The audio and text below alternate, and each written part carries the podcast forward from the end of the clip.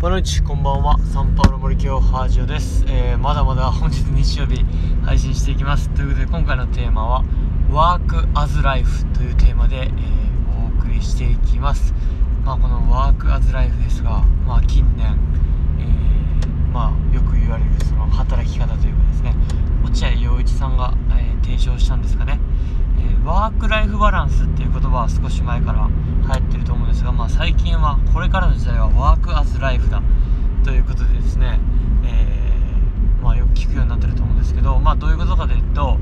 まあ、ワークライフバランスっていうのはもう仕事とプライベートを分けて考えるんですがもうワークアズライフはもう全てごちゃ混ぜだというような考えです。要はなんかもう仕事をしてるのかこうプライベートの趣味をしてるのかなんか分けるという感覚ではないと。なんかそんな働き方です。あのまあ今カフェでちょっと教材研究をしててですね。まあ言ったら授業準備ですよね。社会の授業の準備と国語の授業の準備をしていて。まあこれまで1年間振り返った時にまあやっぱりその日の当日の朝早起きしてささっと準備するとか、まあ前日してもささっとなんか最低限の準備をするみたいな、えー感じですねまあそこまでなんか深めることもできずというかそんなにエネルギーも時間も投入できずなんか1年間こなしてきてしまってたんだな自分っていうのを、えー感じました。まあ今日日曜日の夜っていうことでまあ比較的こう余裕があるというか時間がある状態で、えーまあ、教材研究みたいなのででもう本当に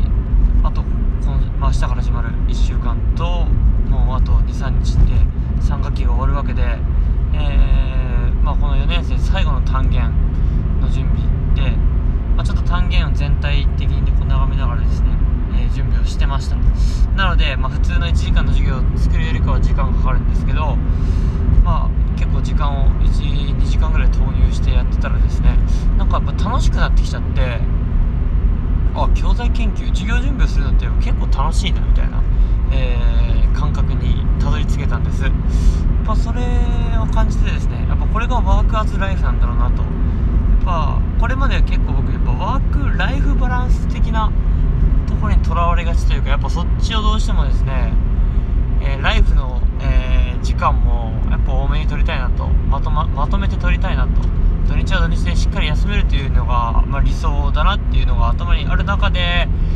えーそんなことができないという、まあ、小学校教員の現実を突きつけられてですね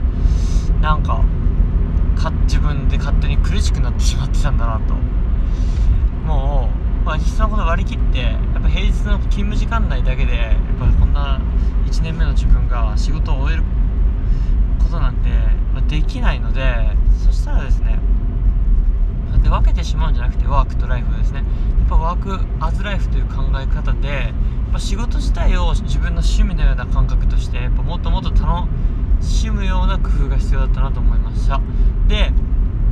ま、そこの境地にたどり着くまでにやっぱどんなことが必要かって言ったらやっぱ本気でやっぱ仕事に向かい合うことですよね。で仕事のことを深めて深めてやっていくっていうことがやっぱその仕事の趣味化につながっていくのかなと、えー感じました。や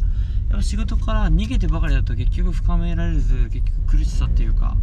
が残るんだなと。今日やっぱ時間をとって教材研究する中でやっぱ社会にしろ国語にしろやっぱ単純に面白いんですよね。あのーまあ内容も自分自身も新たな発見がありますしこれをやっぱ子供にどうやって伝えようかどう深めて伝えようかそしてどのようなこう学び方を